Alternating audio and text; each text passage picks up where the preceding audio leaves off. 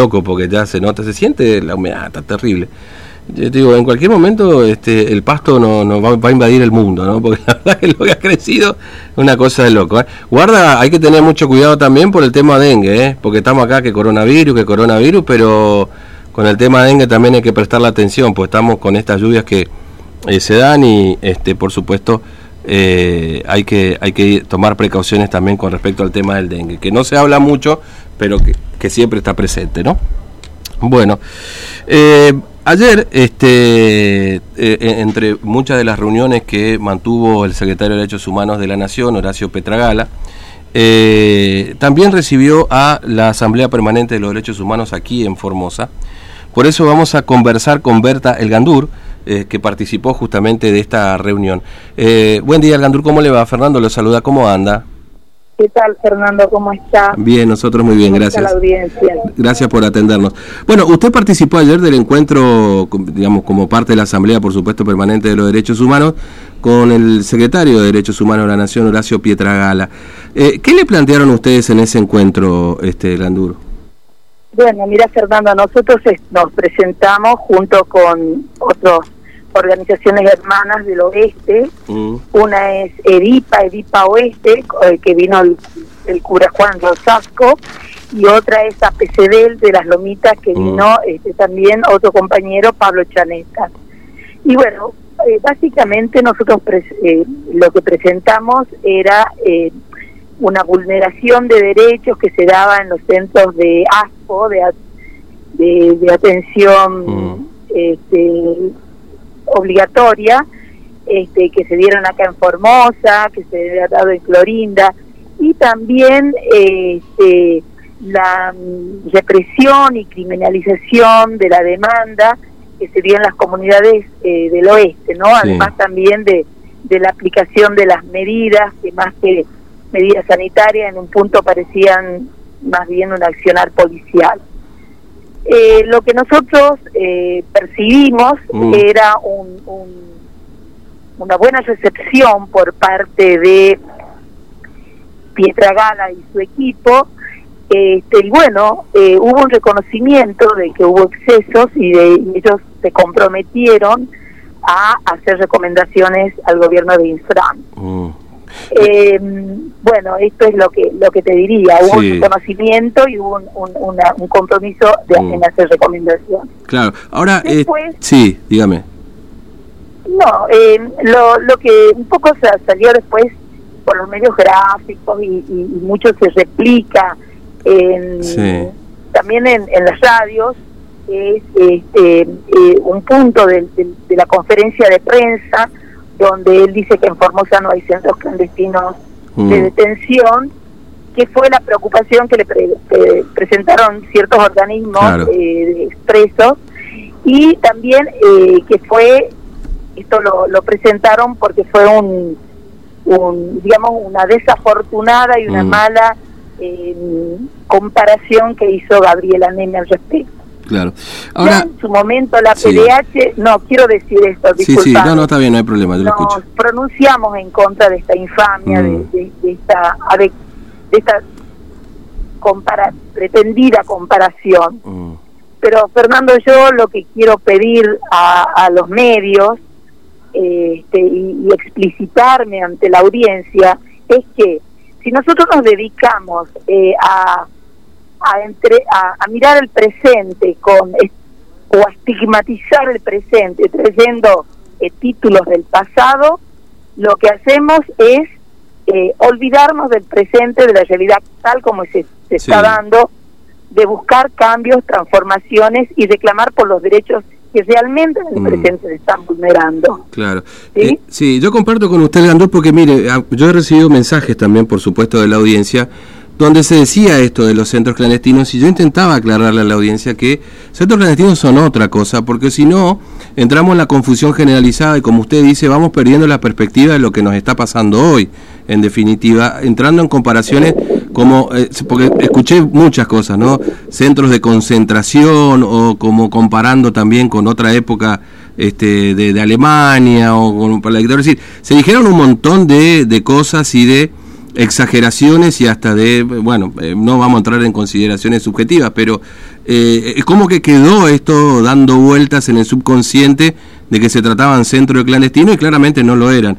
Ahora, permítame preguntarle si está de acuerdo en todo caso con la evaluación que hace este Pietra Gala respecto de que en Formosa no hay violación de los derechos humanos sistemática, es la frase exacta, digamos. ¿Ustedes comparten esta, esta visión? Y bueno, lo que pasa es que Pietra Gala también, al decir no hay violación sistemática, está refiriéndose a la violación eh, que se hizo en la época de la dictadura, mm. que era a propósito, te llevaban, sin que sepa tu familia, te, llevaban a un centro que era clandestino, como la ESMA, como la escuelita acá, te torturaban y quedabas desaparecido. Esa violación sistemática no se da, esa violación sistemática no se da. Mm. Y eso es lo que él afirmó. Lo que elípticamente eludió decir, mm. refiriéndose al pasado y a la comparación que se hizo acá, este, a propósito de un, de una, bueno, lo, lo dijo Gabriela Nemes, elípticamente se obvia hablar de la vulneración de derechos que hay realmente, pero en la reunión que tuvimos con él reconoció los excesos mm. y eh, se comprometió con realizar recomendaciones al gobierno de Instan. Mm. Y nosotros vamos a esperar esas recomendaciones y le vamos a exigir que las haga. Ahí, ahí, ahí habla de violencia institucional, porque lo dicen en, parte de la conferencia de prensa que después lamentablemente no se profundizó el concepto, pero sí habla de violencia institucional, ¿no? Mire, yo recién... sí, no, él dijo violencia institucional, el término. Sí, lo dijo.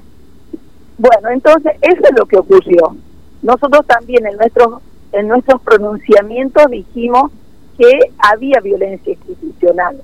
Cuando vos reprimís, cuando este, criminalizás, cuando vas con la policía que va con armas a buscar a la gente que, que se haga el hisopado, eso es violencia institucional. Mm. Cuando negás la información en tiempo y forma del resultado de tu hisopado, eso es violencia institucional.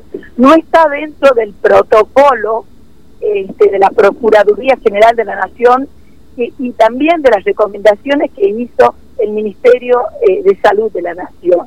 Entonces nosotros tenemos que ser rigurosos cuando hablamos.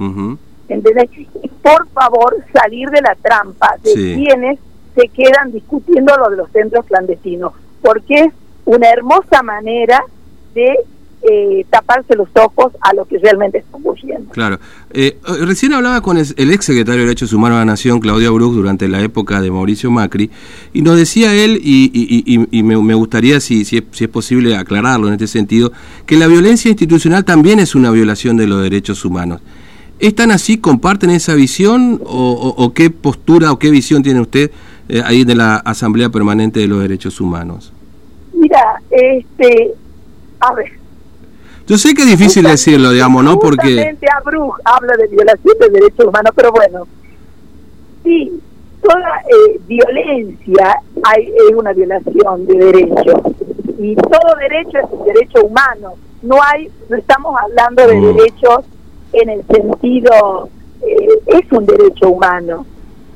Eh, el derecho a circular libremente es un derecho humano. Obviamente es un derecho pero eh, hay ciertos derechos, como el derecho a la vida, como el derecho a la identidad, como el hay ciertos derechos que son más álgidos y que se eh, que se producen en, gobiernos dictatoriales. Lo que pasa es que si nosotros nos quedamos mm. en este, esta pelea partido de los referentes políticos que están mirando a las elecciones, a las elecciones de medio término, ¿no es cierto? No queda sí. derecho humano, no es derecho humano, no. Analicemos lo que mm. realmente ocurrió y subsanemos lo que realmente ocurrió.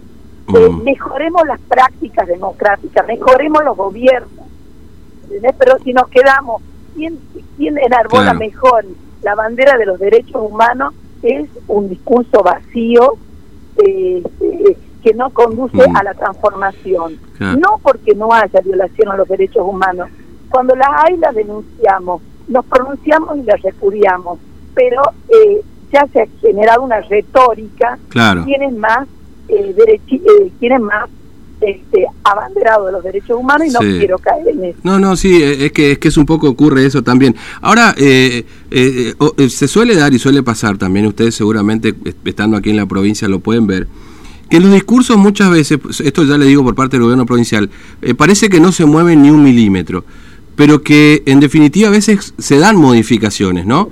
Cuando ocurrió el cincuentenario, digamos, hubo una presentación generalizada de distintas organizaciones este, políticas y, vinculadas, por supuesto, también a, derechos humanos, la sociedad en general, y algo ahí se modificó también con una presentación de la justicia, ¿no? Este, me, tengo esa sensación de que hay un discurso por arriba, pero que después por abajo ojalá se modifiquen algunas cuestiones, que es lo que estamos discutiendo ahora, ¿no? De, de esta intervención y de esta falta de respeto del derecho a aquella persona que está en su casa y que la vienen a buscar, que no le dicen dónde va a ir, eh, o que no le dicen si su hisopado fue positivo o no. Eh, digamos, eh, me da la sensación de que esto sí es motivo de que para que el gobierno revise un poco esa situación, el gobierno provincial. Sí, evidentemente, lo que pasa, bueno, que hay una falta de reconocimiento de los defensores Mm. Y también, como no se conocen, se conocen los errores, no pueden reconocer que han superado esos errores y que han mejorado sus propias prácticas eh, de implementación de políticas públicas. Eh, para mí es una encerrona, una mm. encerrona en la que caen por la falta de reconocimiento. Yo creo que, si, eh, digamos, nosotros también hemos gestionado una mejor habitabilidad de los centros de atención y, y, lo, han hecho, han mejorado la, la eh, digamos la, cuestión de la higiene, lo fueron haciendo puntualmente, pero bueno, si no reconoces, tampoco podés decir que has mejorado. Claro. ¿Entendés? Es una encerrona. Sí, sí, sí. Yo sí. realmente apelo a la política y a los políticos de diverso cuño que, digamos, que nos dejen de tratar eh, a, los ciudadanos como menores de edad, mm. en el sentido de que nos asustan miedo y demonios de un lado y del otro y no nos hacemos cargo de, las cosas que puntualmente ocurren, de transformarlas y de generar propuestas de un lado y del otro que realmente modifiquen la, la traumática eh, experiencia que estamos pasando los y las argentinos mm. después bueno, después del gobierno que nos tocó y después de este año terrible también espantoso que hemos vivido. Sí. Eh, en, todo punto de vista. Sí, la última, este, así no le robo más tiempo, Gandur. Usted, eh, eh, como, como Asamblea Permanente de los Derechos Humanos, han propuesto eliminar estos centros de cuarentena, sobre todo para el caso de los contactos estrechos, o, o de alguna manera convalidan que con, con otros cambios y modificaciones, por supuesto, también a, esta práctica que se realizó acá? Eh, nosotros eh, presentamos sugerencias mm. y este, eh, también dentro de las sugerencias están este, el, hecho de que se considere que la cuarentena para contactos estrechos y otros casos este, que no hay COVID, digamos así, confirmado. que no hay realmente COVID, se haga en la se haga en los domicilios. Mm. como en otras provincias. y eso lo hemos presentado. Mm. Este, yo creo que tienen que cambiar de fase y creo que, bueno, ha sido esta, no ha sido una experiencia gratificante ni en el oeste ni acá, mm. porque evidentemente la policía no está preparada para este, aplicar medidas sanitarias. No eh, son los agentes de la policía los que están, tienen que estar preparados, tienen, tienen otras directrices y bueno, hubo mala experiencia, pero también hay que reconocer, Fernando, hay que reconocer también que hubo buenas experiencias en algunos centros y también hay que reconocerle a la provincia que está con 1.100 o 1.200 infectados, con menos del 1% de muertes, mm. este, y bueno, también hay que reconocer esa parte exitosa de la cuarentena. permítame decirle esto, no porque en definitiva... Sí. No es incompatible con buenas prácticas. Eso le iba a decir. Nosotros hemos planteado acá, es, el trato, es el trato, ¿no? Es el modo de llegar a ese número, ¿no? Es decir... Evidentemente, tampoco compartimos para nada las, eh, las palabras de Millán, eh, esos, esos exabruptos, mm. ¿entendés? O sea, esos exabruptos a, a la ciudadanía le cae le cae muy mal, genera violencia psíquica. ¿Y, ¿Y, cuánto de la comunicación del gobierno también genera ese rechazo, digamos? Porque eh, también hay como una sensación ahí. Sí, sí, sí, del gobierno provincial, le digo, eh, en el modo de comunicar también, ¿no? Es decir, como que... Sí, viste, todos somos pares, somos eh, conciudadanos y, y, y, los funcionarios públicos son servidores. Y la verdad que se que creo yo que hay que bajar este hay que bajar la soberbia, hay que tener un discurso empático, eso genera mucho más adhesión que, que un discurso este, grandilocuente y soberbio. Se puede decir lo mismo, mm. se puede decir exactamente lo mismo, pero siendo respetuoso de la forma. Mm. Este, nosotros, eh, digamos, apelamos a que, a que mejoremos en ese sentido. Porque mm. nosotros queremos que al gobierno le vaya bien. Claro que sí. Al gobierno provincial y al gobierno nacional. No queremos que le vaya mal. Pero bueno, pero en ese querer que le vaya bien, este, si hay que hacer críticas, las tenemos que hacer. Es nuestra responsabilidad ciudadana. Sin duda. Eh, el Gandur, gracias por atendernos, muy amable. este, gracias, por su tiempo. Hasta luego. Eh. Bueno, Berta Gandur, de la Asamblea Permanente de los Derechos Humanos. Eh, hacemos una pausa, 9.33.